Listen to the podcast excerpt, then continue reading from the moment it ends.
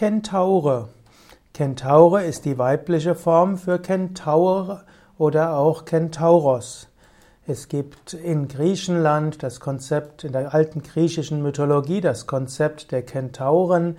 Ein Kentaure oder ein Kentauros hm, kann entweder jemand sein, der wild und ungestüm ist, er kann ein Weiser sein, wie der Chiron oder Cheron genannt, der den Achilles unterwiesen hat, und es gibt auch sehr weise Kentauren, aber es gibt auch Kentauren, die sehr sinnlich sind und auch Frauen geraubt haben.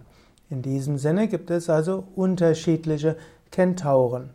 Seltener wird von, von der Kentaure gesprochen. Die Kentaure ist dann eine Frau, die einen Pferdekörper hat und den Menschen Oberkörper. Kentauren stehen allgemein für die Verbindung von tierischem und menschlichem. Und wenn der Kentaure oder die Kentaure weise geworden ist, dann hat sie das Tierische, das Menschliche und das Übermenschliche, also das Heilige und das Weise.